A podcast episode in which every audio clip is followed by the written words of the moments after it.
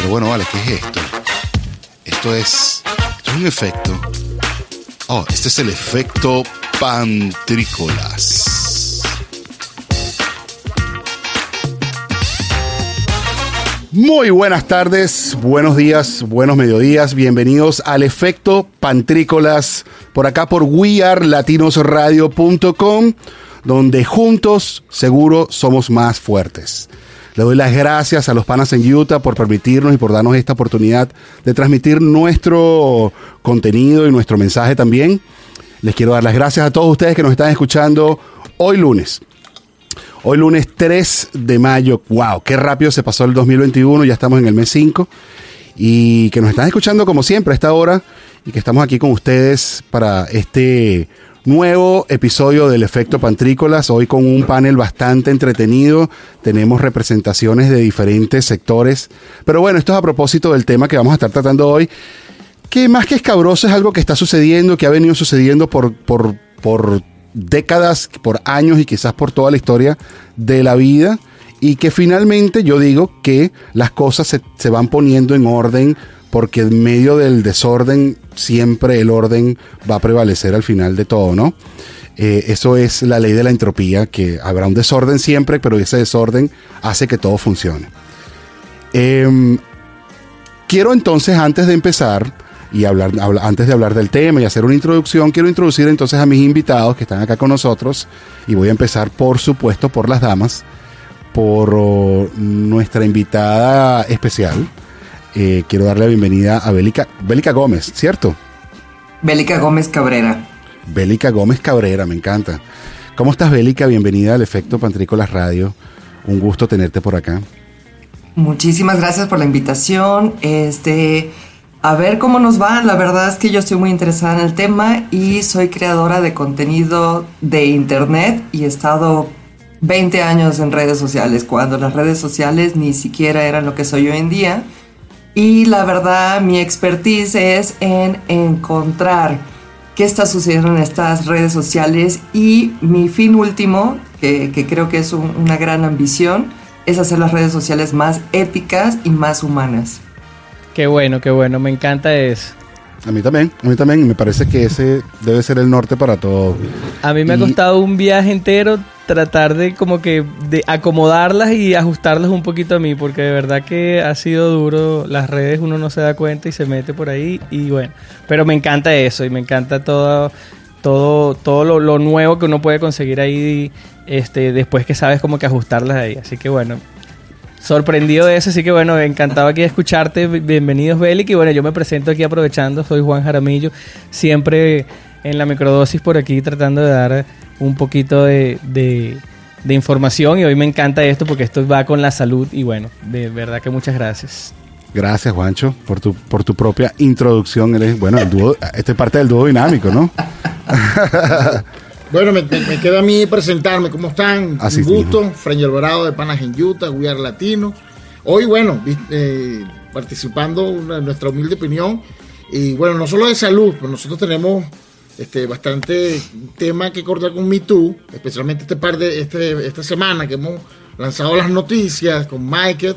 Este, entonces hemos recibido quejas, inclusive por Instagram, eh, de ciertos puntos que, bueno, más adelante les voy a ir contando los tengo aquí, este, las tengo aquí a punto para, para compartirlas con ustedes, que más allá del problema de salud o de medicina, como dijo Jaramillo, hay un pego de, de, imagen. De todo, de muchas cosas, de muchas cosas. Bueno, muchísimas gracias. Así les voy a regalar entonces un aplauso por haber estado aquí con nosotros y bueno, estar aquí, haber recibido la invitación y haber cumplido inmediatamente. Gracias por estar aquí conmigo. Entonces, muchachos, el tema de hoy que nos trae lo que ha estado sonando esta última semana en todas las redes sociales. Eh, más allá de lo puntual que pasó últimamente, que fue eh, el, el, suicidio del el escritor McKay, es, bueno, el movimiento Me Too, el movimiento Yo Te Creo, Yo Sí Te Creo, o creo que así se llama, eh, y todas estas denuncias valientes que me encantan que estén pasando por parte de las víctimas, independientemente del tiempo que haya pasado, yo creo que este tipo de crímenes nunca pres pres prescriben. prescriben.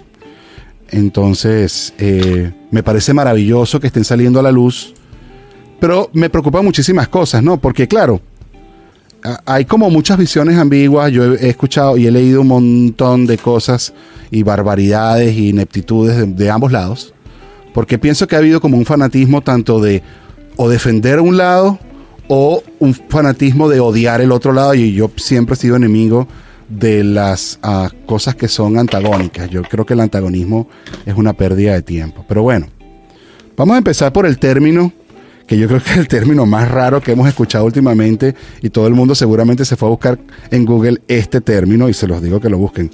Estupro. Y, y para esto, bueno, quisiera escuchar también su opinión. Ya hicieron la tarea hacer lo que es el estupro. ¿Se, ¿Se, dice estupro o estupro? O no sé cómo se estupró.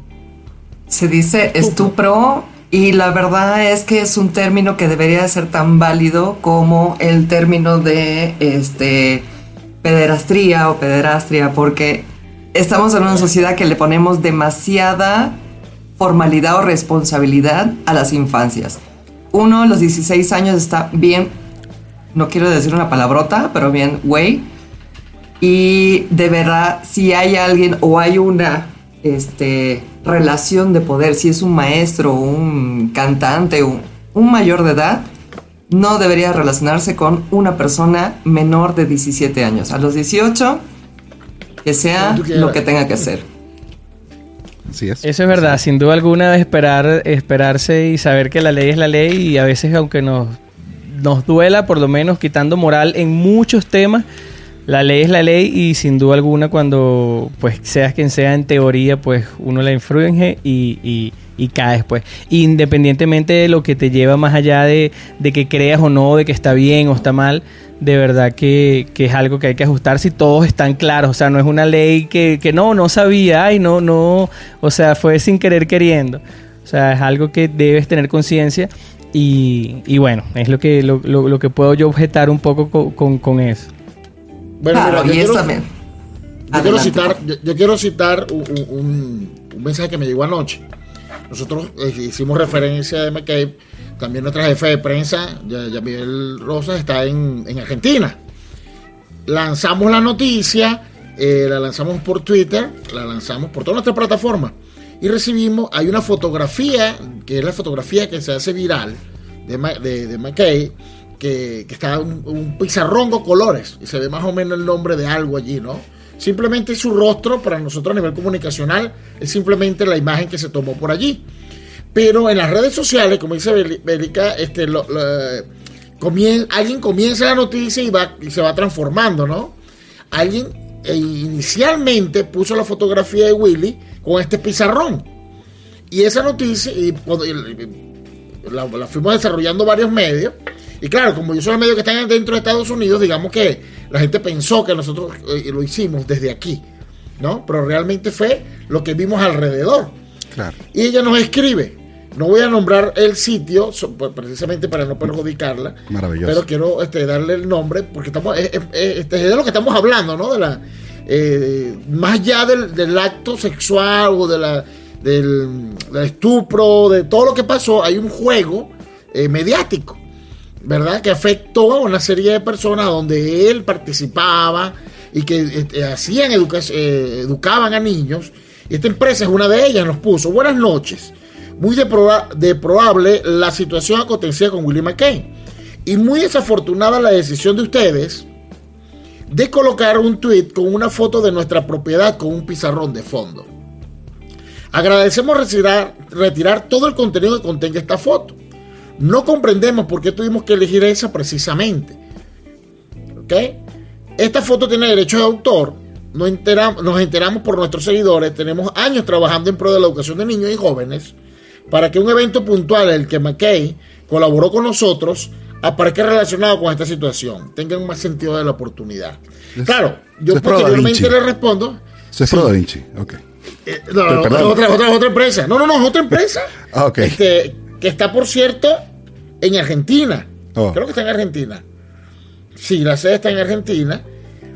Y claro, nosotros les explicamos que la fotografía es viral, que puede ser que tenga derecho de autor, pero que la fotografía es viral y que nosotros le podemos obsequiar, obsequiar no, le podemos dar el derecho a réplica.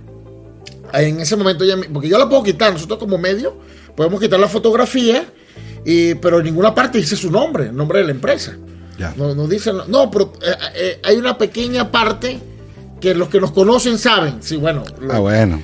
Es algo desafortunado, ¿no? Pero, este, bueno, entonces yo le digo, mira, así nosotros lo quitemos, ya, ya forma parte, eh, y aquí lo uno con las redes sociales, ya está viral, ya está en todas partes en Internet. Pero es el hecho de que ellos son una empresa dedicada a la asistencia a distancia, son recursos educativos de primaria y bachillerato, que son los niños niños hasta 16 a 17 años, y donde él participó. Entonces, ve hasta dónde llega esto, porque cuando él, eh, eh, la, hace la noticia, se suicida, etcétera, pan, la fotografía que se usa desde el principio de la noticia, que por supuesto nace en Argentina, nace con esa fotografía. Que tal vez hay un trasfondo, ¿no? Pero también es un doble mensaje, porque estás hablando de que esa persona que, que confeso de, abuso sexual de niños, estaba trabajando en una fundación con niños, Con niños, sí. Fíjate que a mí me gusta, disculpa que antes de que arranquemos un poquito con el debate y le sigamos ahí corriendo, pero me gustaría también que, lo enfocáramos desde el punto de vista esto de la moral versus lo legal, ¿no? ¿Y por qué se los digo?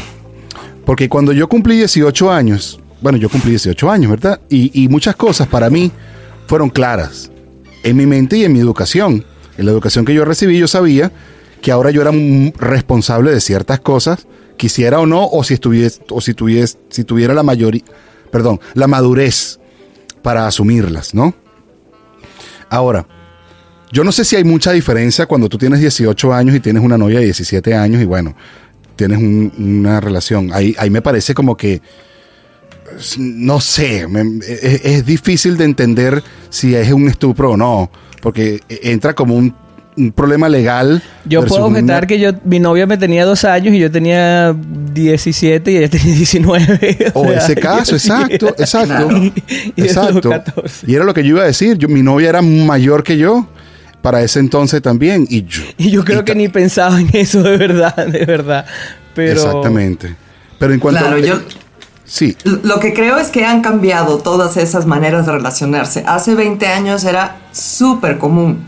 Entonces era muy normal que tuviéramos 17 con novios de 20, 23, 24, o sea, incluso con muchísimo más este, distancia entre edades. Yo a los sí, es más, 19 tenía novios de 30 y para mí era normal. Sin embargo, hoy en día yo creo que los usos y costumbres están cambiando a nivel social yo creo que las mujeres están cuidando muchísimo más, no porque necesiten preservar su pureza o su castidad, o sea, no se refiere ahora a eso.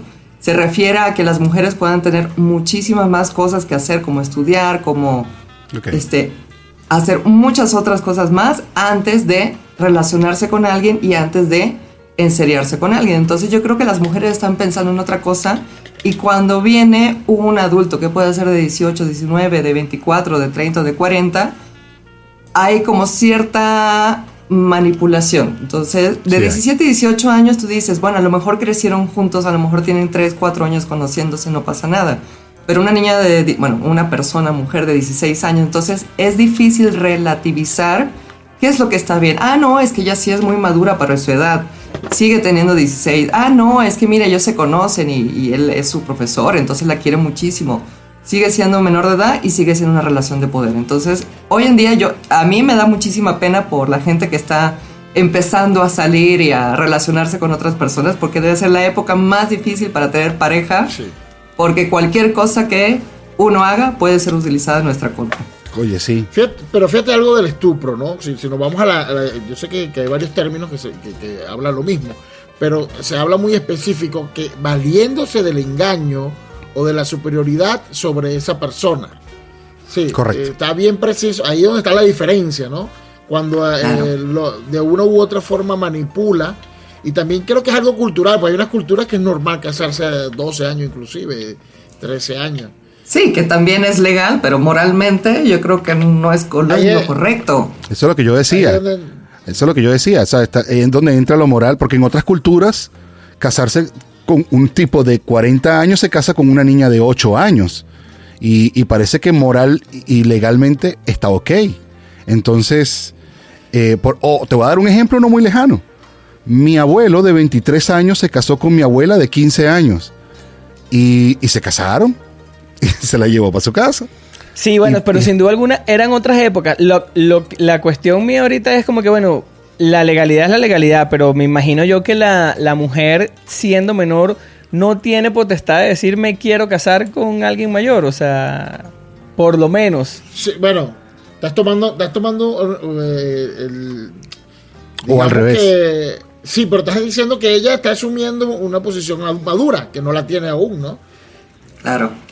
Ok, Sí, bueno, no, sí, por eso te digo, yo, yo me pregunto, de verdad, bueno, es, es como esa una duda, eh, pero porque de verdad que hasta, no sé, pues por eso, o sea, ¿cómo hacían esas, cómo hizo tu abuela? Tu abuela llegó y le dijo, se- eh, me quiero casar, o sea, ¿en qué- ¿cómo le- fue el- eso? mi ¿Tuvo que abuelo le firmar pidió algo? permiso al papá y, y como él como se acostumbraba, o sea, le pedías permiso Claro. al papá. impuesto pedías- la cosa, ¿no? Sí, claro, ¿no? Y, y eso era muy común aquí. Digo, hay, hay ciertos lugares en México donde todavía es legal robarse a las novias Sí. o robarse a las niñas. Entonces uno lo ve y dice, no, bueno, eso pasaba hace 50 años en la época de la Revolución Mexicana, ¿no? Sigue pasando hoy en día y la manera de eh, rectificar que alguien haya abusado a una niña es casándose con ella. Entonces, imagínense lo terrorífico además de, bueno, te voy a resarcir, te voy a, voy a hacer la- lo correcto, me voy a casar contigo. Dices, oye, gracias. ¿no? Sí, sí, sí, qué bonito. que seguramente era lo Mira, que yo quería. Sí, aquí sí, en Utah, justo. Y, y te lo reafirmo, porque aquí en Utah, en el estado donde yo vivo, hay, mucho, eh, hay mucha población mexicana y ellos lo dicen con orgullo. No, no, mira, y tu mamá, que- no, mi mamá tiene tanta edad, mi papá tiene 20, 30 años más. Y, uy, ¿cómo fue eso? No, papá se la llevó. Culturalmente ellos lo, lo hablan y, y como tú dices, aún lo hacen. Bueno, es que Claro, sí. ¿no? Y en Estados Unidos también hay una grandísima población entre menonitas o ciertas culturas, ciertas costumbres. Y digamos, o sea, a los 12 años ni siquiera el cerebro está desarrollado. O sea, la zona del impulso, de control del impulso, de... pues, es imposible tomar una decisión con madurez. Ni siquiera a los 18. los 18 todavía estamos haciendo tonterías todo Eso el es lo día. que te iba a decir. Sí, Entonces, ¿por claro. qué a los 17 o a los 18? Eso es un tema legal, porque, porque en términos morales, bueno, depende de la sociedad donde tú vivas también, o en, Bueno, o en el tiempo.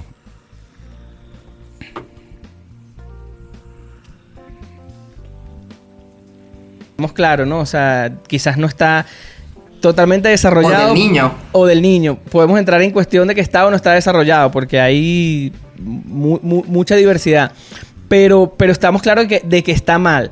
Ahora, la conciencia de él para todos está mal, pero desde el punto de vista humano, quitando la moral, o sea, 17 años, hay niñas de 17 años que despiertan cualquier cosa en cualquier hombre, o sea, al final, cuando ves el, el, el lapso abrupto de que el tipo se suicidó y todo lo que hicieron los medios y la realidad de lo que es una vida, tú dices, o sea, a mí en, en el, en, el, en el parecer, no sé, pues quitando toda la moral, o sea, como que no me parece tan, tan mal todo, pues, o sea, me parece algo más normal, así como lo decimos, o sea, existe la normalidad, pero el, hecho de que las redes, el movimiento Me Too, o sea, lo que tú dices es, ahorita hay un momento para, para salir con las personas, es bonito, es bueno, pero hasta, hasta hace un año yo, hasta yo estaba asustado eh, viviendo en Estados Unidos porque es tanta la información, o sea, que uno dice, de verdad que uno no puede rozar una nalga porque te van a meter preso. Y, Sí, y- correcto. ¿y dónde queda eso? Honestamente es bien porque te hace el awareness y uno tiene como que la conciencia de decir, bueno, yo voy a esperar a que esa persona me responda y bueno, ahí va a haber el roce, por así decirlo. Uno no, no se va a atrever hasta más y, me parece que es bien porque hace un awareness gigantesco en, en- en el mundo. Pero de verdad que para que para que esa persona que honestamente primera vez que escuché su nombre, no sé nada ni sabía nada de él, haya llegado a ese punto, es fuerte, porque las redes de verdad que son, son fuertes y, y, bueno, entramos en temas ahí de bullying y de cosas que... que Bueno, y entramos también en la generación de cristal, ¿no? Que, que- que- que yo en algún momento hay, hay que tocarla, ¿no? Y, Sí. y bueno, pero también te digo, eh, y hablando de Estados Unidos, este, yo he visto un caso aquí de una joven que se fue a los 17 años con su novio, este, y a lo, bueno, se fue con su pareja, y a las horas la policía lo detuvo. Y ella llama a su papá. Este, no, y esto no es un cuento, esto es real. Papá, este, mira, este, cónchale, papá, estoy detenida. Sí, sí, es que yo fui que te mandé a detener. ¿Cómo? Porque te- usted es menor de edad y usted se fue con su novio y ya la voy a buscar. Ah, dice, bueno. "Papá, que fue Y eso papá está bien. 17 y el muchacho tenía 19 años. Y bueno, el muchacho era colombiano, mexicano, eh, fue deportado. Bien. eh, sí. Bueno, bueno, lo, chimbo fue la. Esa lo- pobre niña le rompieron el corazón. O sea, eso es para la película. novio. La película. Oiga, pero, o sea, si realmente están enamorados, no pueden decidir, vamos a darnos un año, vamos a esperarnos, vamos a volver al amor. Pero tú sabes que esa edad, esa del amor, esa edad del amor es muy intenso. Ahí es cuando Por te digo que, no está tan desarrollada porque de verdad ahí uno piensa la parte que... de no desarrollo. Ajá, uno Sí, piensa no, que- no, claro. O sea, ahí tú pones en balanza que quiero una relación con un menor de edad y, y estar dispuesto a sufrir lo que tenga que sufrir o me espero un año. O sea, tampoco es que o sea, si el amor realmente existe, espérense un año, espérense dos Sí, años. No toquen a los niños. Pero ahí les va. Una cosa es el bullying y otra cosa es el scratch. El bullying es tomar a una persona que por cualidades, por características, por religión, por cualquier, o sea, aspecto físico o mental o religioso o económico lo esté molestando. Eso es bullying. El scratch es un movimiento totalmente diferente que busca ejercer justicia cuando las instituciones fallan. Entonces es importante remarcar y como sabemos en Latinoamérica las instituciones no son las más cumplidas. Cada caso que veo de mujeres agredidas primero fueron a denunciar se les dio una respuesta negativa, se revictimizaron, dijeron, ay, pero es que seguramente tú andabas en minifalda, ay, pero mira esa, esa, ¿cómo se llama? Esa faldita, o andabas bebiendo, o andabas haciendo cosas. Entonces, Sí, eso- en vez de apoyar psicológicamente, atender la denuncia correctamente, se burlan de las mujeres. Entonces, las mujeres que hacen acuden a los medios. Entonces, el scratch es hay un presunto culpable porque en el bullying es 100% inocente la persona que recibe bullying, o sea, no tiene la culpa de nada en este mundo. En el scratch hay una presunción de inocencia. Y entonces la persona tiene que dar legalmente, uno, seguir el proceso y dos, legar todo, eh, dar todo el material para ver si lo exoneran, para ver si es culpable, para ver si no es culpable. Entonces hay una gran diferencia y además pues, los medios son incendiarios, entonces en un Horrible. minuto, o sea, hace 20 años, para enterarnos un chisme teníamos que comprar el periódico. Hoy en día, conectándote, cinco minutos ya tienes el panorama mundial. Qué Así terrible. es. Sí, y bueno, y fíjate lo que me ocurrió a mí, el caso que te hablo como medio, que hay un momento que no sabes de dónde sale la noticia. No hay forma, eh, y la noticia se hace verdad si es, eh, si se repite. Y en algún momento alguien, si no hay nadie que la detenga, alguien que dé, que dé la contraparte, simplemente se convierte en una verdad. Así Eh, es, sí. Y bueno, ese, ese, ese control de, de- de la red va a ser bien complicado y creo que va a tardar un tiempo para lograrse. Porque digamos que las grandes como Facebook, de Instagram, por ejemplo, este, yo creo que pueden, eh, tienen una tendencia a desaparecer.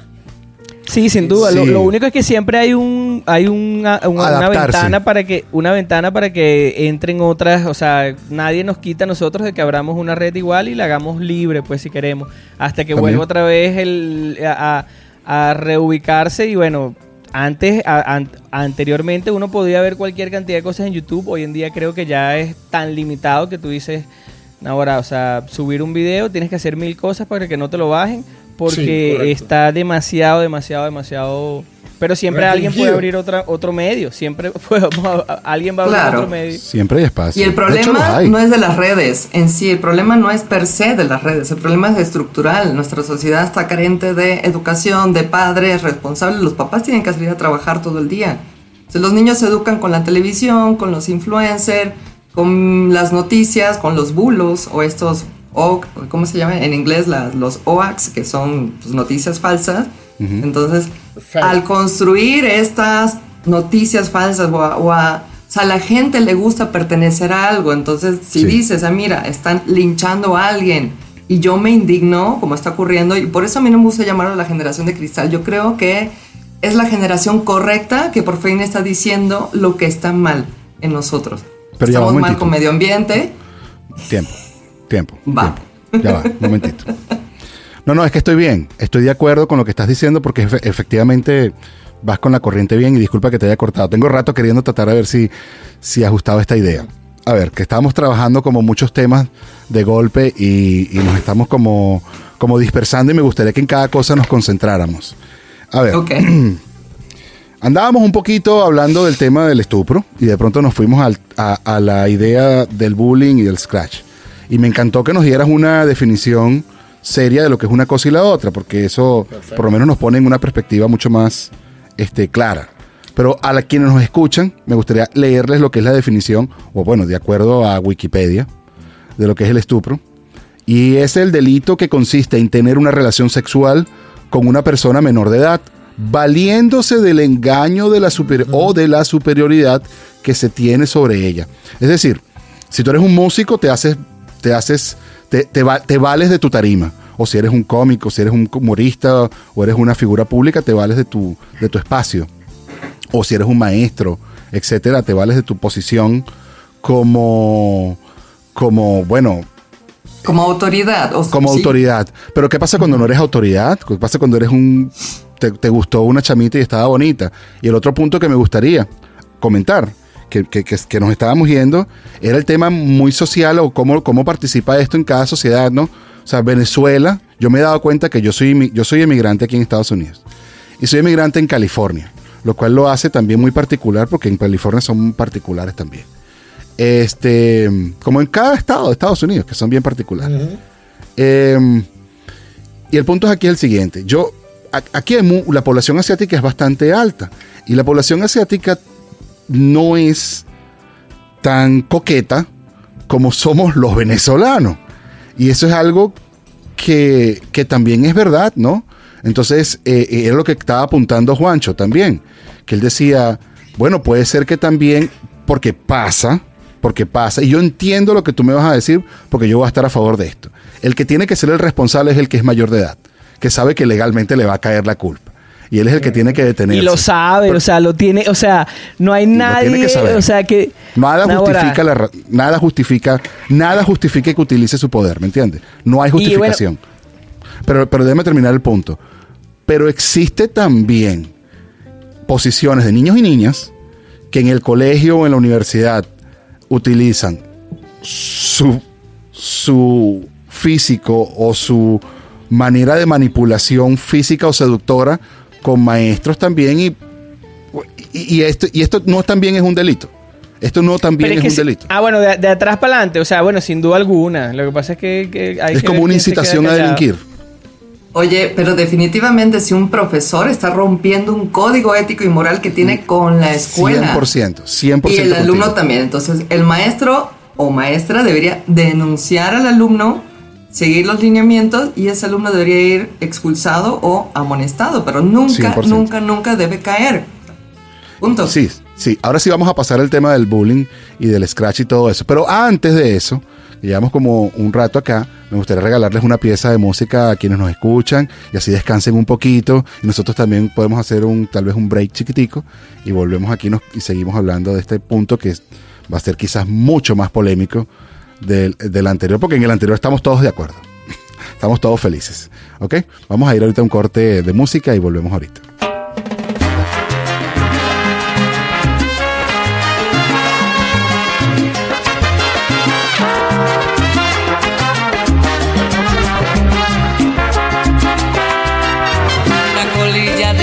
cigarro más, un cenicero que va a reventar.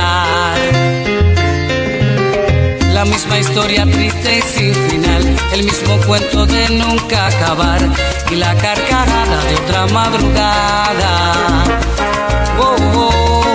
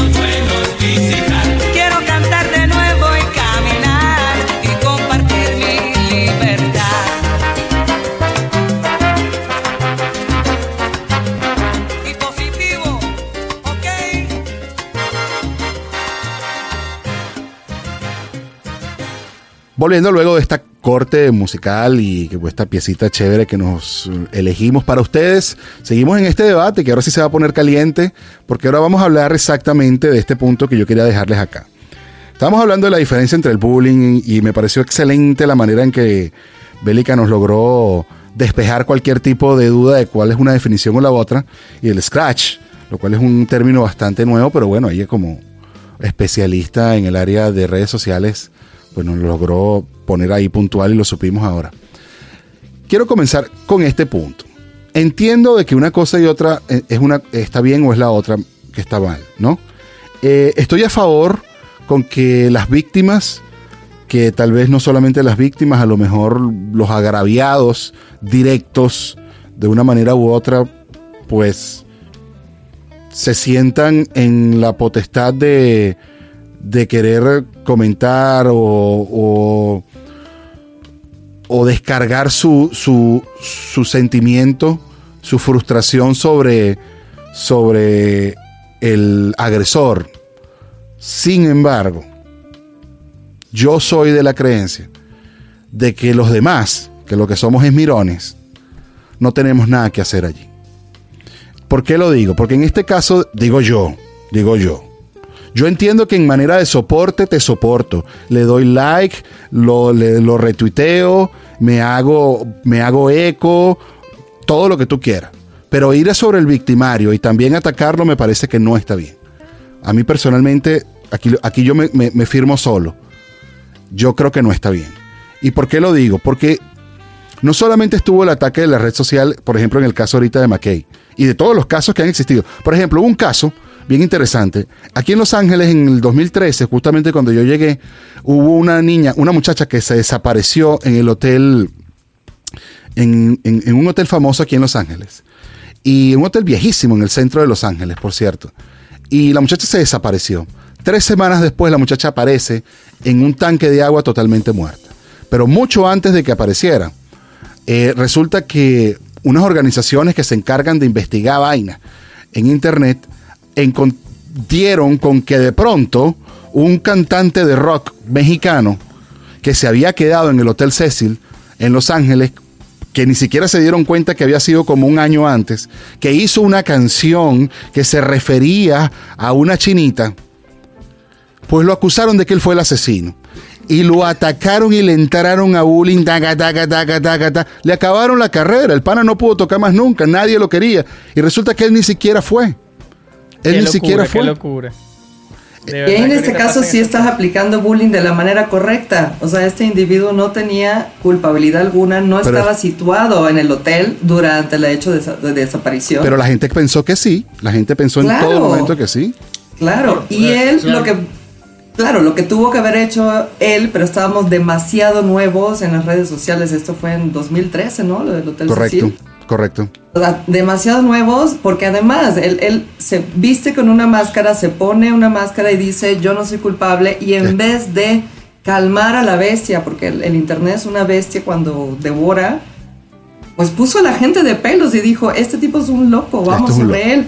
Y tenía totalmente las herramientas para decir, espérense, yo ni siquiera estaba ahí, aquí estoy, o sea, pudo haberlo hecho. Y la verdad, ese es el problema, no estamos educados para actuar de la mejor manera, ni, ni en lo personal, ni en el día a día, y menos en redes sociales que hay tanto anonimato, ¿no? Que somos una marabunta. Sí, de paso el anonimato yo- ahí. Dale, dale, hágale, te Creo escucho. yo que fue el, el- el hecho de capitalizar. Porque muchas veces quieren agarrar este monstruo y dicen, wow, tengo una cantidad de gente eh, atenta a, a- a lo que estoy haciendo. Voy a capitalizar. Bueno, creo yo que fue el error en ese momento. Quiso capitalizarlo a su favor. Y bueno, se le convirtió en, en un boomerang, ¿no? Porque Exacto. uno cree que la cantidad de seguidores es algo bueno, pero también puede ser algo malo si lo manejas mal. No, ahí yo pienso Claro. que lo mejor hubiese sido cerrar todo y hacer borrón y cuenta nueva en 10 años. De verdad que- probablemente. No, definitivamente, contratas a un asesor de imagen, contratas a un abogado, contratas a un equipo. Es más, o sea, tú personalmente no manejes tus- tus redes sociales si eres una persona con cierto, este, con cierta fama. O sea, Es un error. Sí, sin duda alguna. Porque Pero tu voz él estaba en o sea, el medio. decía- Claro. él sabía, claro, o sea, él conoce. Sí, pero bueno, está bien. Pero también tenemos el, el tema personal, ¿no? ¿Cómo estaba él psicológicamente? ¿Cómo estaba él de autoestima? Porque Bueno, también le como estábamos... en- como McKay es un caso que se ve claramente que él tenía un problema, que lo venía acechando hace tiempo. Claro, Si no, uno claro. Pudo haber controlado el- el- el- lo que Así le pasó. Así es. Y ahí está también el apoyo de la familia, el apoyo de los... O sea, ¿quién está con él? Si tú sabes que tienes un problema, digo, y es difícil porque la gente deprimido, la gente con problemas mentales no está así, ay, mira, hoy es un buen día para iniciar terapia. O sea, uno no tiene ese poder. Y la Sí, gente, digo, yo he sufrido el suicidio de muchos amigos y en ese punto digo, pude haber hecho algo, no. O sea, el hubiera es un tema muy importante en este punto porque nadie hubiera podido hacer otra cosa. Claro, y, o sea, no, no es culpa de la familia, no es culpa de nadie. Sin embargo, lo primero que tiene que uno hacer es buscar tierra, buscar con quién si puede establecer una conexión, un ancla y decir, necesito ayuda. Y cerrar las redes sociales, o sea, tiras tu teléfono, lo guardas, lo escondes, lo metes en la caja Mira, fuerte. Yo te digo algo, para mí es dificilísimo. Yo apenas, yo soy, yo, era- yo soy un gordito que me hice flaco y soy médico y empecé a vender, pues y hacer eso que lo que todo el mundo hace, ayudar a la gente a rebajar. Y hay veces que ando comiendo mal y me da de todo porque no quiero publicar, porque, o sea, ando como que, ¿sabes? O sea, ando con la otra mente. Y no quiero ni, ni pensar en ese hombre, o sea, que vivía de las redes, que vivía de todo eso, cómo se le pudo haber subido todo. Y, y, o sea, uno, porque es eso, que uno está así de repente, ay, tienen que comer bien y trotar. Y tienes a alguien al lado que te dice, ay, si eres marico, te comiste una hamburguesa ahorita. Y uno, conchale, o sea, son cositas así estúpidas. Pero de verdad que no me quiero imaginar cómo sería, o sea, porque es eso, yo no conocía las redes, yo entré en ese mundo así de manera, o sea, y había, habían momentos que, que me provocaba decirle a las redes cosas como que si estuviese hablando con cualquier, o sea, con mi psicóloga. Y yo decía, tengo que tener un poquito. Lo que quiero decir con este punto es que las redes es algo nuevo para todos y de verdad, como dices tú, o sea, es un monstruo desde el punto de vista que, que, que se te vaya. Si es positivo, bueno, todo bien. Pero si no es algo que tú mismo en tu cerebro, o sea, eh, eh, es demasiada información. Bueno, claro, y aunque sea positivo, o sea, el que se te suba el ego y digas, wow, yo soy aquí lo mejor y todo el mundo te idolatre, también es un daño emocional, también es un daño a tu percepción de ti mismo y puedes tener la autoestima en el cielo y en el momento que digas, ay no, ya no estás de moda, sale bye, pues también tienes ganas de lanzarte por un balcón, o sea, Seguramente. pasa, Es horrible, Mira. es una situación horrorosa. Sí, bueno, parte de lo que hablaba en el documental de, de- que está en Netflix de la- el dilema de las redes sociales, era el hecho de que las personas que controlaban, que tomaban las decisiones de si tengo un botón de me gusta o no, era sin tomar el- sin ningún tipo de, de mm, estudio previo hasta dónde podía eso afectar la vida de una persona. Le voy a soltar una premisa, una premisa no parte de las noticias de unas jovencitas que se que, que eso es lo bueno de cuando uno está en el medio tiene mucha información que, que en esta- eh, yo aprovecho en estas oportunidades para sacar porque me las, me las- a veces me piden que no las diga ¿no? como en el caso de las jovencitas que, que fueron Lánzala, lánzala. Las- ya voy, ya voy. las, las jovencitas de venezolanas que fueron raptadas en Ecuador y aparecieron en, en Perú, En Perú. eh, que fue hace reciente, bueno, por supuesto por motivos de investigaciones, no querían dar mucha información, pero, se- eh, pero logramos obtener información de primera mano, que fue este, tuvieron un contacto, fue un, fue un ciberacoso. Sí, desde, tu- tuvieron contacto con ellas y ellas se fueron por modos propios. Porque a través de las redes sociales lograron convencerla. Y se retiraron de sus casas. Y bueno, posteriormente en la última rueda de Sí, prensa que hicieron que- los papás, dijo, aceptó. Que, que Eso tú lo cuentas y no se cree. Por- no pero se es que cree. verdad, Y la gente... Claro. Echa el cuento, echa el cuento. O sea, las engatusaron y, y ellas Y ellas se aceptaron. entregaron a irse. Y irse, Claro, y eso es dan los grooming. detalles. Y y no dan los detalles, pero resulta que ellas estaban montadas tranquilitas en su autobús, un autobús público, este, con unas, con dos mujeres adultas. Y bueno, fue que una de las personas, ahora voy a nuevamente a las redes. Gracias a que en las redes se, se difundió la imagen de la jovencita en toda la comunidad hispana, una persona que iba en el autobús las identificó y las persiguieron y bueno, lograron la detención y salvaron a las niñas. Ese es el mejor ejemplo que tienen, eh, el último, el, el- el caso más reciente con venezolanos de, de, bueno. de bullying o ciberacoso, ¿no? no Y- ¿Cómo lo determinan ahí, Bélica? Ahí, ahí está el término grooming, que es esto, es ir seduciendo con maneras muy... to- Es como darle un dulce a un niño, o sea, tú estás enfrente de una escuela y empiezas a ofrecerle dulce a los niños, a la semana te los vas a poder subir a todos en una camioneta y llevártelos como si nada.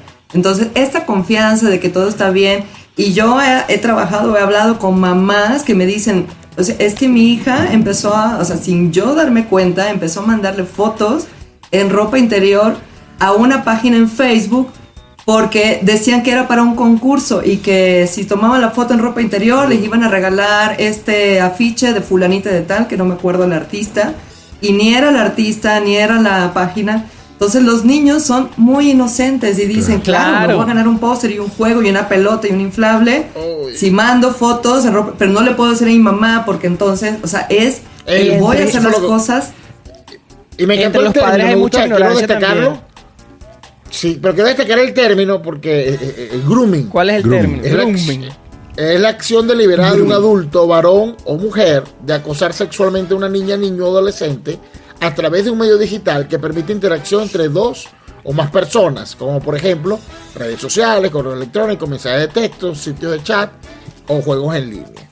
Bueno, eso fue la acción que tuvieron las jovencitas, grooming. Grooming. Claro, y se van por su Ese- propia ese no es- cuenta. ese no es mi repertorio, ¿oíste? Por eso yo, yo, yo pensé que era ciberacoso. Yo Hay una diferencia. Eh, sí, estás loco. Sí, hay una diferencia. El ciberacoso es, una vez más, es voy a molestar a mi compañerito porque es colombiano o es venezolano o tiene el pelo chicha o tiene los ojos negros o es gordito. Ese es el ciber, el acoso, tal cual. Si voy a acosar a alguien porque es diferente y tiene una particularidad. Y esa persona es 100% inocente. En el grooming también son inocentes las víctimas al 100%. Pero se les trata con cariño, en el ciberacoso se les trata con, con maldad, con crueldad. Y por ejemplo está el caso de Epstein, o sea, del, de este hombre que tenía ahí su red de trata de mujeres en Estados Unidos, que él contrataba, bueno, contrataba niñas, adolescentes y les decía, te doy 200 dólares por cada amiguita que tú me traigas. Entonces, a las amiguitas también les daban dinero, pero entonces esas amiguitas tenían que hacer masajes a hombres adultos, tenían que este, también quitarse piezas de ropa o tenían que dejarse tomar fotografías. Entonces se convirtió en una red de trata de blancas o de trata de mujeres a través de propias mujeres que, que en su ignorancia o en su necesidad decían, pues 200 dólares por traer una amiga. Y las niñas no sabían para qué era, la, o sea, decían, no, es para una fiesta, no, es para un evento. Entonces es bastante perturbador que alguien... Un Sí, bueno, yo- piramidal, totalmente. Es el sistema piramidal. Claro, Total, es un total. sistema piramidal, o sea, yo te invito y tú me invitas y todos... Mira, Sí. pero yo te digo algo. Yo, yo, no- yo no sé si ustedes han escuchado hablar de, de los Emiratos y los, los grandes jaques allá en, en, en- en Arabia. Y pues eso está descrito y todas, y, y- y ellas van y todas saben cuánto les van a pagar y todas saben y tienen una fila de mujeres y aquí casi que se están preparando, así como que se preparan para el, para el Miss Colombia, se preparan para el Miss cuando las vienen a buscar y se van para allá y se vienen con no sé cuántos mil dólares tranquilitas. Bueno, sí. Claro, y eso es un sistema de prostitución disfrazado, o sea, no es el, el pimp o el, el- ¿Cómo se llama en español? pimp. El pimp, este hombre que, que está El cobrando chulo. por... El chulo. Exacto, el, el chulo. Entonces, no es esto, pero es chulo. disfrazadamente un sistema Claro. de prostitución, o sea, es tal cual. Pro- Proxeneta. Y digo, y digamos, hay mujeres más resilientes que otras, hay mujeres menos avergonzadas a lo mejor con esto. Sin embargo, Pero es eso, un daño bueno, a la larga. Sí, sin duda alguna. Y es otro tema, ¿no? Porque hay mujeres que lo hacen muy tranquilamente. O sea, y yo por lo menos hay un, encanta. hay un libro aquí de una prepago Imagino que que me también. encantó el libro. Y ella lo habla y dice que nació para eso. O sea, y de verdad que, que es Pero cuestión... ahí volvemos al punto, al punto que hablaba David, este, cuando es al contrario. Como que difícil es determinar si la muchacha sedujo al adulto en una edad como esa, 17, o fue a la, a la inversa, ¿no? Eh, eh, claro, eh, en el caso de McCain, él, lleg- eh, bueno, su último mensaje lo voy a leer aquí. Cuando él te dice, si lo, si lo escudriñamos, no sean esto, sí, no sean como él crece adentro y te mata, lo malo, que eh, él confiesa lo malo y dice y te mata y al final pide un perdón que en tres frases, ¿no? Hasta hasta hasta, hasta digamos que el, el, el tweet fue casi que poético, pues, claro, era poeta. Bueno, un ¿no? poeta, pues. Era un Sí, poeta, le pagaban por eso. Estoy redactando, que digo que creo que voy a pasar un formato mucho más formal, pero estoy redactando en mi Facebook qué hacer ante un linchamiento social, qué hacer ante una, una, una acusación de, de- de un delito, ¿no? Entonces, nadie, nadie, nadie, nadie se salva, o sea, ni, ni yo me salvo de una acusación, sea falsa, es- sea verdadera. pero a eso- Ninguno, todos tenemos rabo de paja. en A este eso es lo que yo decía y eso es lo que yo puse en mi post, por lo menos en, en Instagram. O sea, decía, todos de alguna manera somos señalables de algo. O sea, yo de- a lo mejor estoy acusando a alguien porque fue un violador y a lo mejor viene alguien y me dice, bueno, pero tú eres un violento. Pues yo estoy diciendo que ese es mi caso. Pero o tú eres un gritón, o tú eres un mentiroso, o tú eres un estafador. O, o- ¿Por qué? Bueno, porque tú alguna vez hiciste esta cosa. Bueno, a lo mejor alguna vez. Entonces ahí es donde yo quiero ir, pero no quiero llegar todavía al tema del perdón. Un tema súper, súper crítico. Porque tú, tú dejaste un punto que, que yo te lo corté y por eso te dije, ya vaya, vaya, vaya. Porque ahora sí quiero trabajar. El tema de la generación de cristal, que, ti- que tú dices que es la generación correcta, me- yo no voy a debatir sobre cuál es el punto como tal. Am, yo sí creo que ofenderse en exceso no está bien.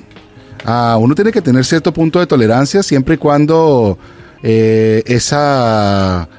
O sea, uno tiene que entender también cuando... Yo vengo de una familia muy grande, ¿verdad? Eso es lo que te quiero explicar. Y en una familia muy grande hay tal vez esos grooming, no sé si se llamará grooming. Yo te quería preguntar cuál era el, el- el término cuando te están como burlándose de ti, pero con cariño. Y al, Ok, eso es un bullying familiar. un bullying lindo. Mm, Yo tengo eh, muchos muchos familiares bullying en- eh, tranquilitos. Sí, no, no, y yo soy súper buleadora, créeme, o sea, yo soy nefasta en el sentido de que cuando me toca burlarme y cuando estoy en un ambiente de confianza soy horrible, una horrible Eres la persona. peor. Soy la peor. Y si me escucharan, o sea, obviamente en las redes yo trato de cuidarme, pero normalmente mi humor es negro y es nefasto porque pues no tengo, o sea, yo no respeto ni a la religión, ni a los símbolos patrios, ni a nada. Entonces la gente va a decir, oye, esta está pasada de... Sí, tú, te- tú- tú tienes un humor negro. Negro, pero horrible, o sea, horrible. Y estoy trabajando en ello para no ser tan horrible. Sin embargo, y si se meten conmigo, yo respondo. Sí. Y cuando responde, la gente se ofende. Entonces, Sí. ahí está el juego. ¿Cuándo es posible? Si es relativo, si se vale con Yo- todo, si no se yo, vale con yo todo. creo que tienes que tener esas personas específicas que tú sabes, ah, con él el sarcasmo me va bien, bueno, con él le doy el sarcasmo, el sarcasmo, el sarcasmo. Pero es que yo a veces, por lo menos, el sarcasmo se me mete en los, en los sitios que menos los espero y termino usando el sarcasmo por ahí. Y cuando hay alguien que no le gusta, o sea, es algo así que no puedo más. Claro, ¿no? Y yo todo el tiempo estoy abogando por los derechos de la humanidad, por los derechos de las mujeres, por los derechos de todo. Pero en la intimidad, pues digo puras tonterías, porque pues estoy en intimidad con mi familia o estoy en intimidad, o sea, con mi, con mi mamá. O sea, yo admiro y adoro a mi mamá porque para mí es lo máximo. Pero todo el tiempo me estoy burlando de ella, o sea, y, a niveles de, de que mi mamá me dice, oye, ¿me quieres o no me quieres? Y yo, no, definitivamente sí te quiero, pero eres objeto de que yo me burle contigo, ¿no? Y Pero- ella pero- también ha aprendido. Pero esa burla no es cariño al final del día. O sea, cuando yo te pongo un nombrecito que te lo estoy poniendo como tiburoncín, te llamo tiburoncín, ¿verdad? Yo no sé cuál Claro. correr ese nombre.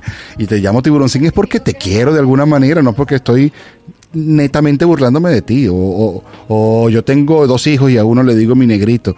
Y no es que yo le esté diciendo o, o tratando de, de ponerlo en menos porque le digo mi negrito.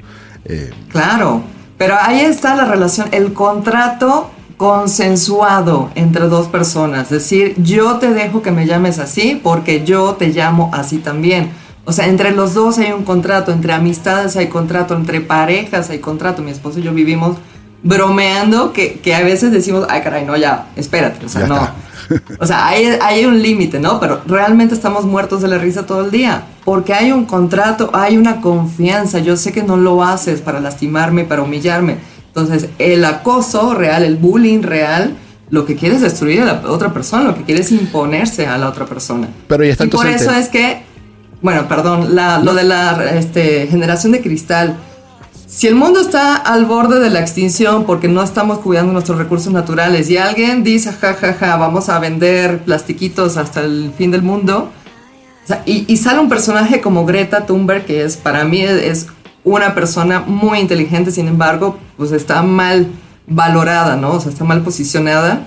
Y la gente se burla de ella y dicen, ay, no, el calentamiento este, global es un, es un mal- mito, eso no existe. mal marketing. Sí, e- es mal marketing, es mala imagen y pues la verdad es que es una niña, también deberían dejar la niña, o sea, para mí eso también es abuso de... ¿Y de tú no crees que eso es abuso también de alguna manera?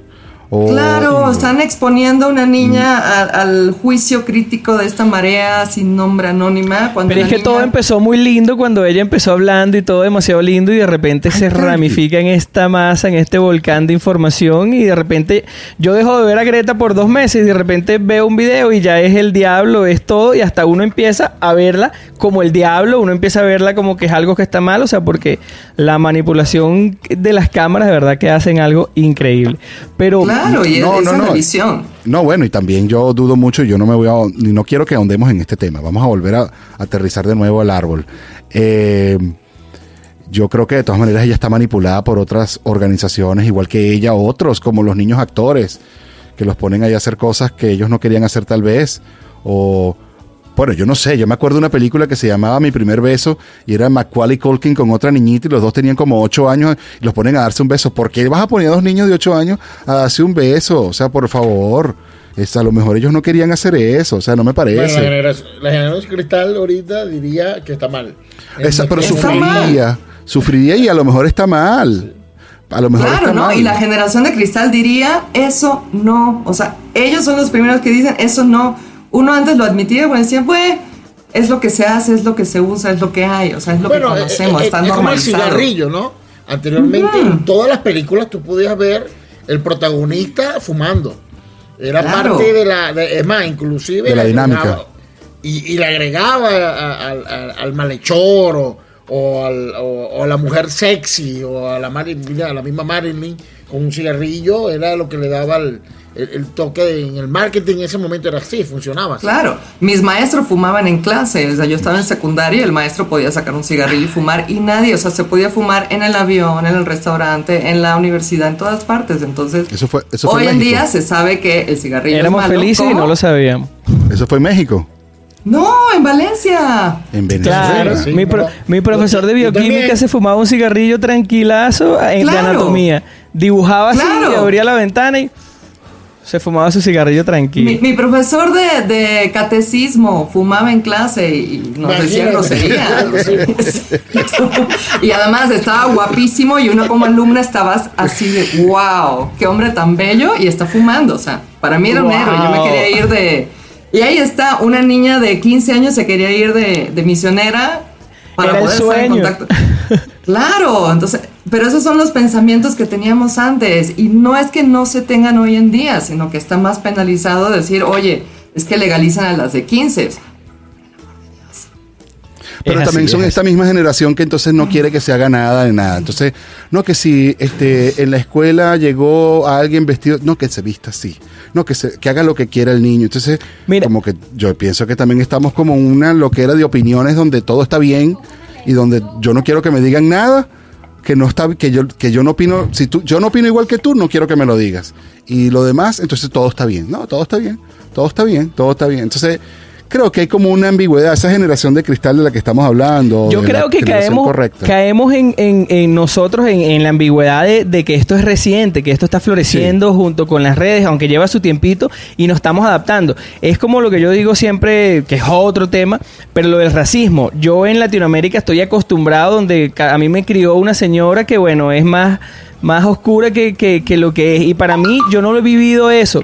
Pero hoy en día tengo que entender que el racismo va más allá de lo que yo viví en mi casa. El racismo va a personas que, están, que son afectadas, o sea, y entiendo y digo, bueno, de alguna manera hay que entender que a esas personas le, le, le hierve la sangre cualquier tipo de, de lo que ellos decidan. Entonces, bueno, estamos entendiendo que ahorita hay que comunicarnos diferente, ese awareness de que nosotros si en algún momento nos pasó y dijo, ay, mira esa carajita qué linda, hay que decir, mira este lo que le pasó a este tipo, así que bueno, qué linda, qué bella, pero déjala por allá, ya uno sabe lo que hacer. Y es el Lo awareness dices que en la intimidad de tu cabeza, dices, wow, qué bella niña, qué bello niño. Total. Lo dices en la intimidad de tu cabeza, no lo verbalizas, no agredes, porque para, para las No generaciones lo nuevas, exteriorizas. Un cumplido es una, una, una agresión.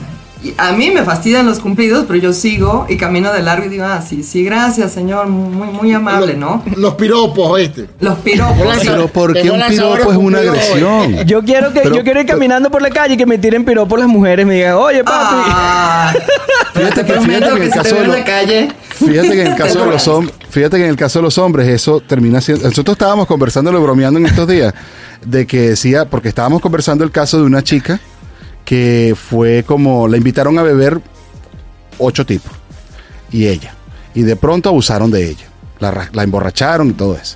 Entonces Pero nosotros decíamos, A mis, a mis, a mis Tailandia, creo. Bueno, pero y la nosotros, mataron.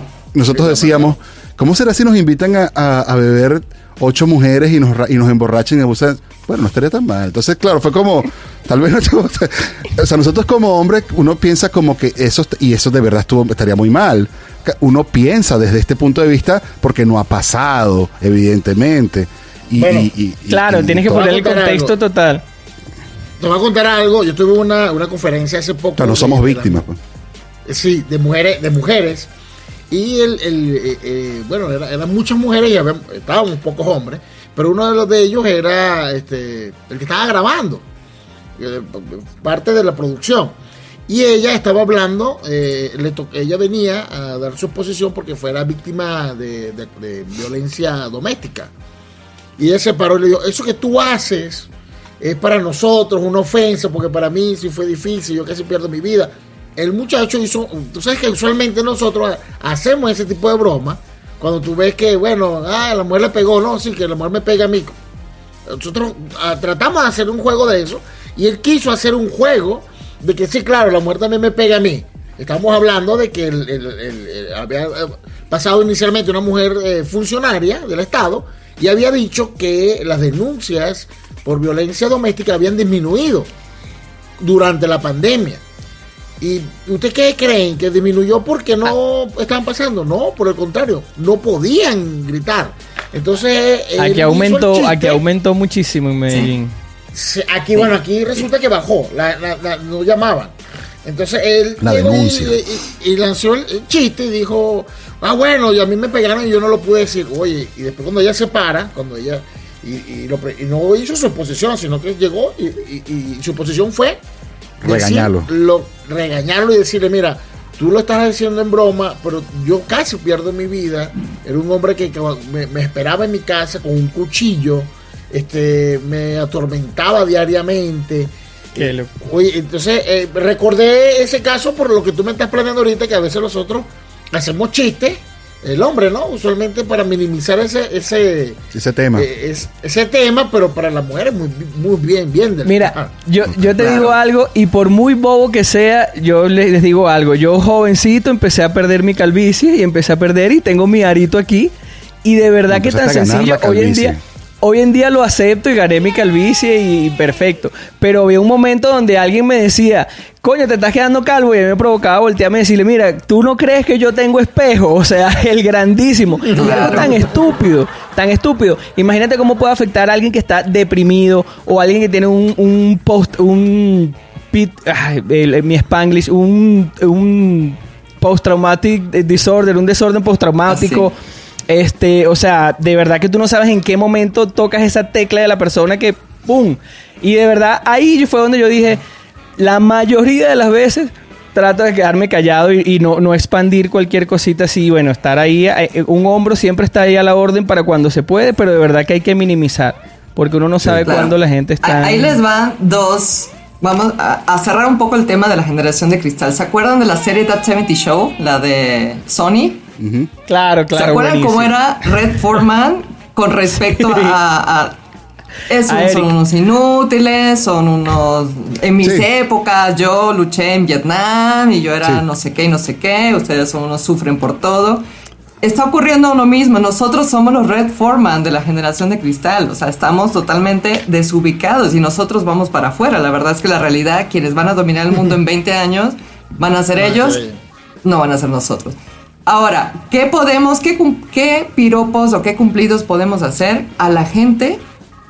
O sea, ninguno. Las mujeres sabemos que, de qué carecemos y de qué no carecemos, digo, y, lo, que te hicieron con tu calvicie no es piropo, eso es body shaming, ¿eh? Y dile no. no, yo, no, vamos a tener que hacer un dicción, un programa entero de ser el diccionario técnico de, las agresiones y sus, y sus naturalezas, ¿viste? Sí, eh, eh, de verdad es, que es súper entretenido. Bueno, he estado ya dos años haciendo investigaciones y un año serio. O sea, la pandemia me dio la oportunidad de... Y tengo en mi celular un tesoro, porque hay tanta gente que se me acerca a redes sociales a decirme cualquier babosada y yo me lo tomo a juego porque quiero conocer qué piensa la gente. Hay gente que se asusta, hay gente que se enoja, hay gente que... Entonces tengo una colección de... Es más, subo una foto medianamente bien tomada y medianamente bien bonita y me llueven pitos. Perdón si no puedo decir pitos. no, bueno, es un pito. Para en los en en los juegos de fútbol los, árbitros usan pito. Exacto, exacto. Entonces, no puedo subir una foto sin que me lluevan pitos. Entonces yo digo, ah, o sea, yo abro el chat y veo y veo un IT y digo, o sea, ¿por qué? ¿Qué, necesidad tienes de mostrarme tu pito? Y yo soy una persona ya de 40 años y digo, güey, tienes un tres puntos, está bien feo, gracias, bloqueado, ¿no? Pero imagínate que le pase a una chavita que nunca ha visto un pito o un chavito que nunca ha visto un pito. Sí. Entonces, ahí la sensibilidad dice, o sea, si yo tuviera 7 años y alguien me exhibe, o 13, o 14, o 15, o 16, o sea, de verdad debe ser bastante molesto. Entonces, los piropos, guárdenselos. Nosotros sabemos que tenemos los ojos bonitos o el cabello sí. Y si no es algo, por ejemplo, hay una regla, si es algo que no puedas cambiar en 3 segundos, no lo digas. O sea, si tienes el cierre abierto, oye, tienes el cierre abierto, puedo cambiarlo. Si es algo que no puedes cambiar en tres segundos, no lo digas. Totalmente de acuerdo. Pero fíjate que de todas maneras eh, eh, estoy de acuerdo contigo. Yo no sé si los piropos tienen que ser como, uh, pa' qué bella, qué tal, qué mami, y uy, uy, ni nada. O sea, yo no, no, no he entendido muy bien eso. Eh, yo no entiendo para, y en qué puede eso, ni ganas tú ni, pi- ni gana la otra persona al recibirlo. Pero, pero, por ejemplo, yo hoy me sentí un poquito eh, comprometido, o sea, me, di cuenta de que de pronto dije, tal vez no fue bien tomado. Pero yo les voy a contar exactamente lo que pasó hoy. Pero fíjate lo que pasó antes. Me acuerdo una vez yo estaba en un supermercado y una señora con un súper mal gusto este, estaba adelante de mí cuando yo estábamos pagando y yo estaba pagando solo, tenía mi mercado y ella estaba delante de mí, estaba en la caja y le dice a la señora cajera, este, le dice, oye, mira este, era mexicana, le dice, oye, mira este güey, qué bello está, yo lo monto en mi, en mi, en mi troca y me lo llevo para mi casa. Y yo por dentro dije, oye, qué mal gusto esta señora, ¿cómo va a decir eso de mí?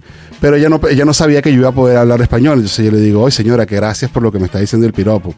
Eh, a mí no me cayó tan mal, la verdad es que la señora... ¿La troca es grande? Sí, ¿me va, me va a tirar en la, en la cava o en la, en la- Pues si no es en la cava, no. Eh, no me sentí tan terrible. Claro, no me sentí halagado, pero oye, eh, todos tenemos un, un gusto de, de- de alguien, pues a lo mejor alguien nos pareció. Mira, no, Yo no creo que fue, es cultural. Porque no fue agresivo para mí. Es, es muy cultural y es raro también que es una mujer, porque para nosotros es una novedad. Sí. Que alguien eso. Eh, eh, En mi familia eh, tenemos relaciones con, con familias mexicanas. Y bueno, a mí, el sarcasmo se me da muy bien, ¿no? Como buen venezolano, el sarcasmo se nos da muy bien, pero ellos no son sarcásticos. No. Entonces, a veces tú le hablas con sarcasmo a, a otras culturas, no solamente la mexicana, o, o, eh, bueno, básicamente la mexicana, porque lo- lo- las otras culturas son más caribeñas, son más nuestras y ellos no lo entienden. Además, les cae hasta mal. Sí. Eh, eh, en el caso que tú me estás diciendo del piropo, el comentario es porque ella lo hizo y, claro, te cae bien porque culturalmente ella está haciendo algo que no es de su cultura, Cierto, cierto, pero sí es de la nuestra. Cierto, Eh, cierto. En, en México, además del doble sentido, son unos expertos. Hay algo que se llama. Ay, ahorita me acuerdo del nombre. Bueno, ellos son maestros en el doble sentido. Digo, los venezolanos nos quedamos cortos. Yo no entiendo la mitad del doble sentido porque son muy rápidos y muy elaborados. Sin embargo, yo creo que a las mujeres no nos gusta porque significa que posiblemente vaya a haber algún problema. O sea, en México que desaparecen 10, bueno, que asesinan a 10 mujeres diario y que secuestran a tantas y que violan a tantas. A cada ciertos minutos están violando a una mujer. Un piropo puede ser, o sea, puede ser a este, eh, similar a una amenaza. Ah, mira, te estoy echando el ojo. Entonces las mujeres decimos, no, o sea, yo no quiero que nadie me eche el ojo. Yo quiero pasar desapercibida y llegar Wow. segura a mi casa. Entonces lo podemos interpretar como una amenaza de robo, de secuestro, de violación, de acoso, de abuso sexual, de asesinato incluso. Entonces, en el momento en que disminuya esto, podremos volver a, a piropos sociales que digas así, mira qué guapa estás, muchas gracias. Y digo, y yo soy grandota, yo soy altota, entonces yo me volteo y digo, ¿qué, qué pasa? Y la gente reacciona y dice, no, no, nada. Pero imagínense una chiquita de, de unos 50 que dice, o sea, la gente la, la carga y se la mete al bolsillo y se la lleva, ¿no? A mí me tienen que buscar una grúa, por lo menos, ¿no? Para O una poder- troca como la de la señora. O una troca, ¿no? Que- Una troca. Así como dijo Entonces yo ella. creo que es más el miedo, exacto. Así es. Bueno, fíjate, hablando de miedo, hoy yo estaba compartiendo con, con ciertos amigos y, bueno, uno de ellos, como que estábamos haciendo un, un asado, estábamos haciendo una parrilla y yo estaba cocinando por un lado, lado, estábamos hablando y él tiene varios hijos y, y tiene una de su hija menor, una niña linda, y le digo, oye, tu hija sí es linda, vale, bien dulcita, bien todo. Entonces de pronto por dentro sentí así como, yo no le estoy diciendo que es linda, que me parece sexualmente linda. La verdad es que yo tengo hijos y lo veo igual, pues un niñito más. Me parece una niñita súper dulce y eso. Pero yo sí me quedé después pensando, dije, ¿será que él lo tomó de la misma manera como yo se lo estoy transmitiendo? Y me dio como un poco de, de miedo porque ahora vivimos en este pánico que uno no puede Sí. decir nada. Claro. Sin duda alguna. No, y, y lo tuyo es lo correcto. Ahora, mucha gente me decía, oye, pero yo estoy seguro que yo metí mano, yo estoy seguro que yo robé besos, yo estoy seguro porque hasta, hasta me preguntaron, oye, ¿qué puedo hacer para ligar en este siglo? O sea, estoy asustado, o sea, tengo miedo. Y digo, y es de parte y parte. Tengo amigas que me dicen, es que salgo y no ligo porque los hombres tienen miedo a que yo los acuse. Somos demasiado algo. lentos, somos Eso demasiado lentos. Claro, Pero- entonces Por favor. Que ha, func- ha funcionado mucho, eh, y lo sé por, por, por- por experiencia propia, propia no, que conozco. Ajá, ajá. Ajá, quedó grabado, ¿eh? Ya, este, edita esa parte. No, este, eh, se usan mucho las aplicaciones. Precisamente Sí. porque el que, el que llega a la aplicación es porque realmente está buscando una pareja. Cierto. Y, una fo- y, y entonces tú tienes la confianza de, mira, preguntar, de poder hablar, porque lo que tú dices, eh, eh, eh, aquí por ejemplo, es una realidad, ¿no? Aquí prácticamente hablarle a una persona, si esa persona, si con llamar a la policía tiene. Tenemos, hay un caso, hay un humorista muy famoso aquí, bueno, venezolano, Joe Harry, que él repite ese chiste vez que puede, que es que venía una venezolana y se cayó, y se le cayó a una persona al lado y ella se quedó a, a- a ayudarla a levantarse. Cuando llega la policía, este, mire, ¿qué le pasó? Ella me empujó. Entonces ella tuvo que, este, no, pero señora, si yo la estaba ayudando, no, tuvo que pagar abogado. O sea, y, él, y él no lo cuenta como un chiste, lo cuenta como una anécdota y lo repite mucho. Porque aquí pasa así, aquí prácticamente tú no puedes ver una persona, y si, si la persona no, se siente, no sé, intimidada o, o la estás acosando o le picaste el ojo, uh, pues, pues, pues es Claro. preso. Y, y eso es, en Estados Unidos el sistema judicial es, pues, es un tiburón, o sea, te come y tienen y tus abogados además te, te, te quitan todo el dinero para poder defenderte Sí. en la medida de lo posible. O sea, Sí, es sí. horrible, es sanguinario. Pero en Latinoamérica que esto no funciona por la saturación de casos. Yo entiendo que las instituciones ni están preparadas legalmente, ni, ni entienden esta este, nueva modalidad de los géneros, ni entiende cómo es el procedimiento, o sea, todavía están basados en, en Wow, y costumbres. Entonces, hay que diferenciar cosas. O sea, si tú a tus 16 años robaste un beso, a tus 17, 18, 23, y después entendiste que eso está mal y lo dejaste de hacer, vas por buen camino. Si haces sistemáticamente eso y además lo escalas, no solamente te robas un beso, sino que ahora emborrachas a la chavita y ahora le, o sea, la, la llevas a un cuarto, la jaloneas. O sea, si es sistemático y es escalado en el tiempo, estás mal. Necesitas ayuda urgentemente y necesitas definitivamente ponerte en un plan, así como los alcohólicos anónimos, a enmendar tus desastres. Porque se vale, se vale enmendar lo que has hecho mal. Lo que no se vale es decir, no, pues a mí me exoneran porque yo no sé eso. Si lo hiciste una vez y caíste, porque puede suceder, también hay solución. O sea, lo primero es decir, yo sí te creo. Segundo es, vamos a procedimiento legal. Y tercero, que la justicia se imparta. Total. Pero si es sistemático y si es escalado, amigo o amiga, estás mal. O sea, tienes Claro, problemas realmente. Claro, claro. Pero sabes que hay una pregunta que yo te quería hacer a ti como mujer. Por ejemplo, por ejemplo, hay muchas veces que en el mismo coqueteo, en el mismo, ah, ¿cómo, cómo se llamaría esto? En el mismo flirteo, eh, a veces existen un no que es un no de mentira. ¿Tú me entiendes? No, no hay no de mentira. Fíjate, fíjate. Como, como, Yo estaba- como la canción No. de Delgado Fíjate que yo estaba hablando con mi esposa de esto. Fíjate que yo estaba hablando con mi esposa de esto y ella fue la que me, la que me hizo entender el no de mentira. O sea, yo para mí era como tú, no hay do- no de mentira. Entonces ella decía, no, es un no, como un no, no debo, pero sí quiero. Pero digo que no por muchas razones morales, muchas razones. eh, Claro, claro, bueno, pero es que ahí de está el- qué vas a pensar de mí. Como, pero yo quería decir que sí, pero voy a decir un primer no. Entonces, efectivamente, eso puede pasar eso que tú estás hablando.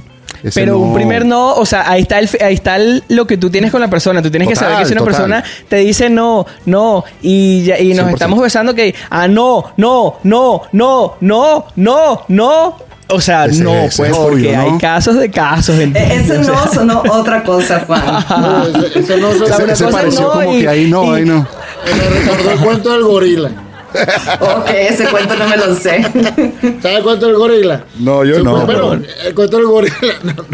Él llega y el gorila viene y dice, ¡guau! ¡Cuidado con el gorila! ¡Cuidado con el gorila! Entonces el gorila lo abraza al gorila. ¡Ah, suéltame, gorila! ¡Suéltame, gorila! Y de repente el gorila ya lo tiene, lo tiene en una posición.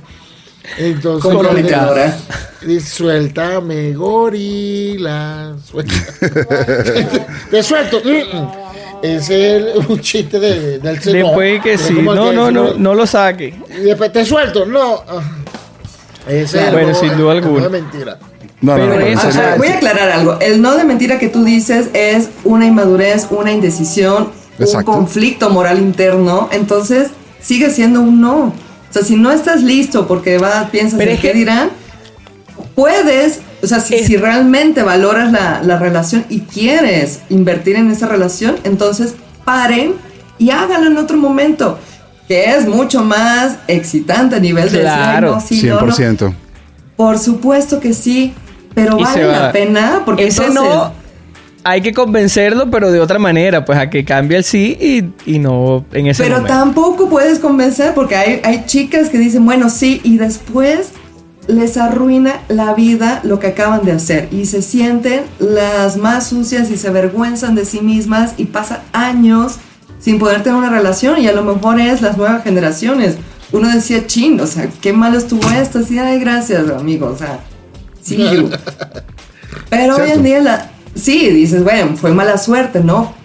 Pero presionar a alguien, o sea, no, no vale la pena, ni, ni para lanzarse en avión, ni, ni para lanzarse en esquí, ni para tener relaciones. No, pero digo yo, o sea, por Ni, supuesto ni que para ahorita comprar una casa, ni para comprar una olla, ¿no? ¿Cómo? Pero en algún momento fuimos jóvenes, o sea, en algún momento nosotros también sabíamos si no, si sí, si no, o sea, eso es lo que me refiero en, en, en ese Claro. convencer y, y- y experimentar y conocer. Bueno, y también- pues, eso o sea, está, la ignorancia del momento, la inmadurez, o sea, eso es normal. Y dos personas de 14 años, de 15, 16, 17, haciendo eso, va, o sea, es parte de la curva de aprendizaje que tenemos como seres humanos. Pero una persona de 23 con una chica o un chico de. O sea, Ey, y chica yo- de yo te 23 digo algo, yo no 15 sé ahorita- Convenciendo. Yo no sé ahorita dónde aprende la gente educación sexual, creo que hay más donde aprender, pero en mi época uno aprendía del amigo que tenía al lado, o sea, yo, yo por lo menos ni mi padre me dijo nada, ni mi madre, o sea, eso fue así que Sí. uno fue aprendiendo. ¿no? Sí. No, yo, yo tuve la suerte de que mi familia sí se hablaba y la verdad era bastante vergonzoso, era terriblemente vergonzoso. O sea, yo me moría de la pena y decía, pero mamá, así como karma, ¿no? O sea, no quiero escucharte.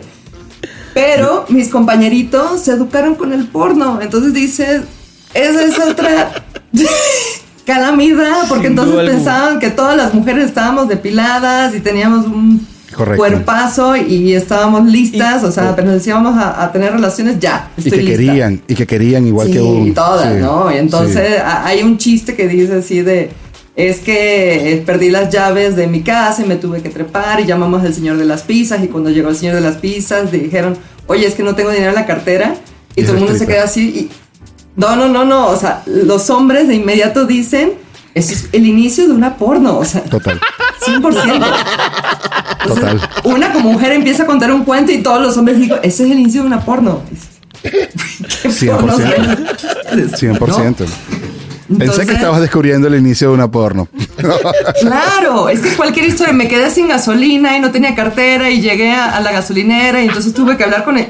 O sea, los hombres de inmediato asocian porque hay una porno para cada situación. Y había un cuartico atrás y entraron. Ajá, ajá, ajá, ajá. Entonces los hombres fueron educados por el porno, las mujeres fuimos educadas muy religiosamente con tu castidad, tu puridad. Yo estudié en colegio de monjas hasta que me cambié a un colegio de varones y fue el acabose y, la verdad era que teníamos que cuidar nuestra virginidad como si fuera, o sea, las joyas de la corona. Y era algo sumamente frustrante porque los varoncitos, pues entre juego y juego, siempre se escapaba un manoseo, un...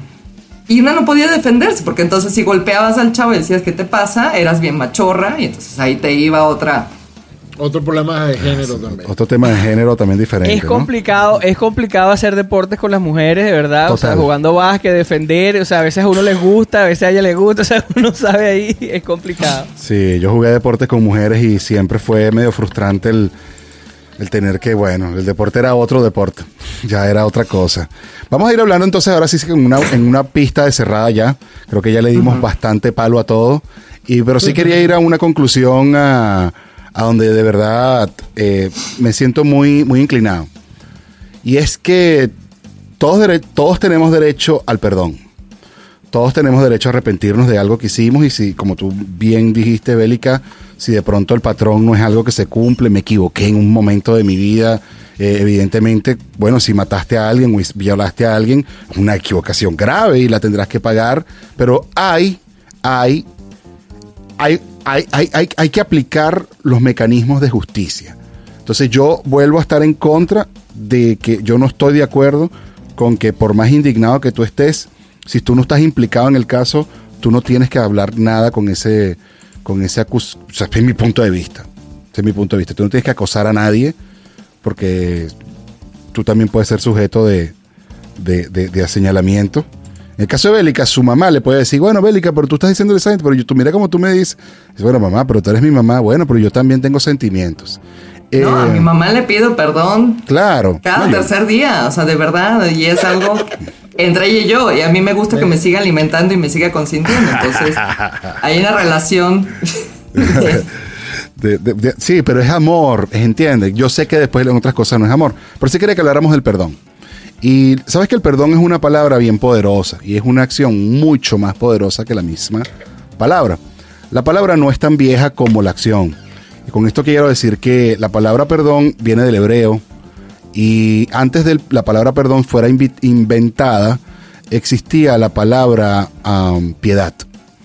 O tú no pedías tú no pedías perdón, tú pedías piedad, tú pedías que el castigo que ibas a recibir, porque ya tú estabas claro que iba a haber un castigo, que por favor te lo dieran con piedad. Y después existe la palabra perdón. La palabra perdón significa soltar, significa te dejo ir.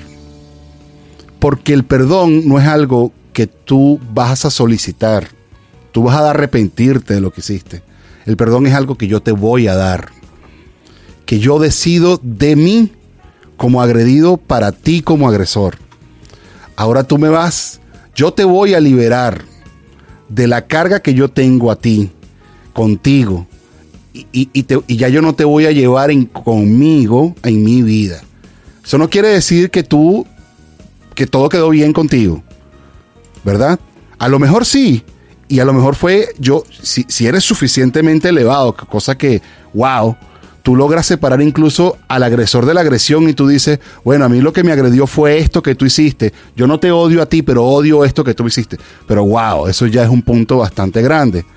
Pero si donde quiero ir es que debemos cultivar el perdón y entender de algo. que nosotros debemos aprender a perdonar y soltar a quien nos haya agredido Lo para que que, bueno, ya es está. que para, pa- ese perdón, o sea, a veces cuando uno lo agreden, y para poner el caso aquí, esta chamita, eh, esta chamita que tuvo, que no sé el nombre, no sé quién es ella, la que tuvo con, Pío. con el con Pío. el que se suicidó. Pía. En algún momento Pía, pía, pía, pía. ella tiene que perdonarlo a él, o sea, no sé cómo será su, su, su, su, su vida, pero cuando nos agreden a nosotros, eh, ese, ese perdón es tan necesario porque nos seguimos agrediendo y esa persona que está ahí enfrente no siente nada o si siente algo, o sea, nosotros nos seguimos carcomiendo por dentro y hay que lograr ese perdón. En mi experiencia yo sí tenía ciertos pensamientos y de personas que me llegaban al cerebro así por lo menos en momentos donde yo necesitaba confianza, estaba presentando un examen o algo así y te lo juro que me llegaban personas que yo decía, cómo estas personas me llegan aquí en este momento, me da un- una sensación de odio, una sensación de pesar, me genera mal y no quiero terminar la tarea que tengo enfrente, me siento mal con respecto a los estudios. Y yo dije, bueno, yo tengo que buscar eso. Agradezco mucho quien, quien me guió por ese camino, porque al abrirte tú a ciertas herramientas, buscar ese perdón, perdonar a esas personas, así sea esas personas no tengan ni idea de lo que tú estás pasando, de verdad a mí me liberó de, de- de ese pensamiento y hoy en día ya esas personas cuando las pienso las veo con, con un mirar diferente, con una energía diferente y de verdad que pues como lo viva la gente, cuando uno siente algo así por alguien, uno tiene que perdonar y, y es la única manera de liberarse y, y seguir evolucionando. Eso. Bueno, es que Eso. creo que la carga, la carga realmente la tienes tú, ¿no? Eh, eh, por allí, bueno, papá me enseñó, tú no pides disculpas, tú ofreces disculpas. Correcto. Porque la persona tiene que, la persona tiene, eh, que igual que el perdón, la persona tiene que perdonarte, ¿no? Pero muchas veces tú perdonas sin que esa persona lo sepa. Porque a veces dice, bueno, voy a perdonarlo, porque realmente te estás perdonando tú mismo. Y si tú, perdonando el hecho de que tú tienes un odio allí eh, eh, guardado, y entonces llegarte de lograr perdonarlo sin que sepa, que muchas veces se ha pasado, porque son personas que tú odias, que tienes un odio por años. Y que ya inclusive no la, no la conoce, no lo ve, no sé dónde está. No sé, y tú aún así tienes el, tienes, el, eh, eh, tienes esa, esa, necesidad de perdonar, porque es una necesidad, porque si no, no puedes seguir adelante. Total. Hay dos cosas que no nos dejan ser felices. Claro, pero yo creo que todos estamos nosotros hablando desde lo particular. O sea, yo soy una persona que no tiene memoria. O sea, a mí se me olvidan las cosas de, de la noche a la mañana. Y he trabajado muchísimo, muchísimo con psicólogos, con agradecimientos. O sea, yo, he vivido un trabajo de, de, de, construirme a mí misma de una manera. Pero ha sido un trabajo de 20 años, 30 años. O sea, esto no es de la noche a la mañana. Y yo pienso en, en, todas las niñas que leo en redes sociales, tengo grupos, o sea, me, he unido a, a, grupos y movimientos feministas para comprender otras realidades. Mi realidad es muy cifrina, o sea, yo nací en, una ciudad bonita, tuve una vida preciosa, mis papás me adoraban, mi papá a pesar de que era muy serio, era, o sea, nosotros éramos lo máximo para él y para mí era lo máximo. Tuve muy buenos amigos, tuve malas experiencias con mis amigos. O sea, mi vida ha ido bastante normal y cuando he tenido problemas serios, he tenido una red de apoyo, he tenido amistades, familiares, este, personas que también están ahí para mí, ¿no? Y yo también estoy para ellos. Es importante. Pero piensen en las mujeres que desde los tres años han sido agredidas porque el tío borracho llega y la manosea por su hermano. O sea, cuando llegan a los 15, 16 años, ese odio que sienten es, es inevitable y por eso estamos viendo el estallido social del feminismo, que mucha gente está en contra de eso, pero a mí un monumento me da igual, o sea, a mí la estatua bonita del, de, Cristóbal Colón me da igual, o sea, e, eso a mí no me representa. Entonces, cuando yo veo que rayan y cuando veo que están enojadas y cuando veo que realmente sufren, yo me imagino, o sea, imagínate qué vida ha de haber tenido para llegar a ese punto de inflexión, ¿no? Es como un estallido, es como una olla express. Entonces, no nos enseñan tampoco en la escuela, sino más que el perdón religioso de Dios Todopoderoso. No nos enseñan en la escuela a procesar nuestros sentimientos. O sea, yo a veces cuando me, cuando me acuerdo de personas me sube la presión, o sea, es literal, o sea, siento que las venitas me revientan. Y, he aprendido a, a, llevarlo y a manejarlo, pero es difícil. Y entonces depende de circunstancias, contexto, tiempo, creencias, valores, red de apoyo, familia, o sea, todo, todo, todo. Entonces no es tan fácil como decir, ay, hay que dejarlo ir. Hay gente verdaderamente lastimada, hay gente que nunca va a poder tener una relación sexual en su vida por la experiencia que ha tenido. Hay gente que no va a encontrar la felicidad porque está realmente dañada. Entonces, uno habla de lo particular y dice que bonito es el perdón, pero también hay que entender las otras circunstancias, ¿no? O sea, y, va con, con, otros grupos étnicos, va con, o sea, con otras, con otras tragedias, ¿no? A nivel de la historia universal. Claro. Entonces, para mí es un proceso personal y uno tiene que trabajarlo. No, no, total, para Sí.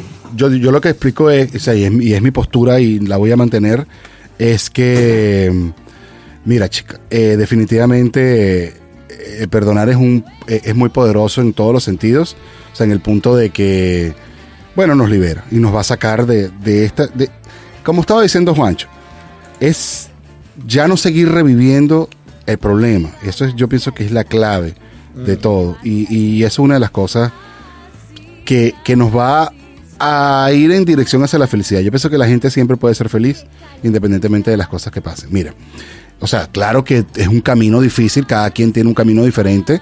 Yo también soy cifrino, yo vengo de una casa, imagínate tú, con todos los que se podía tener y yo a mí no me faltó nada.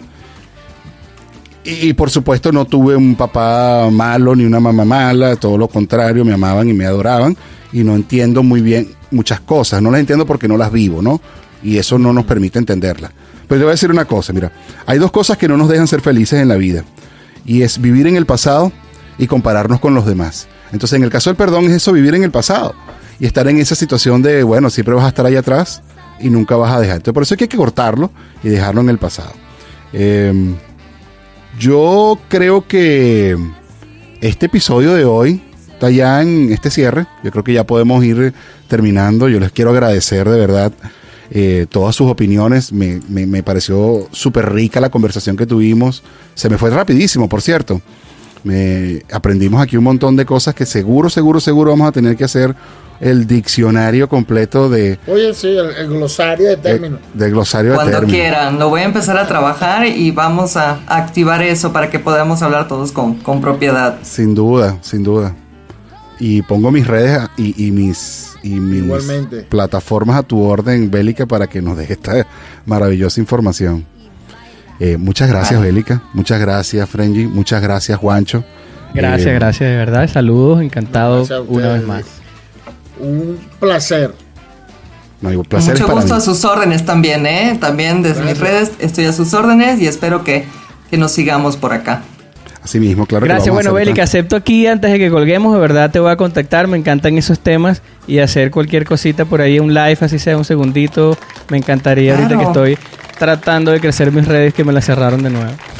Oh, ok. Hablamos de eso, ¿eh?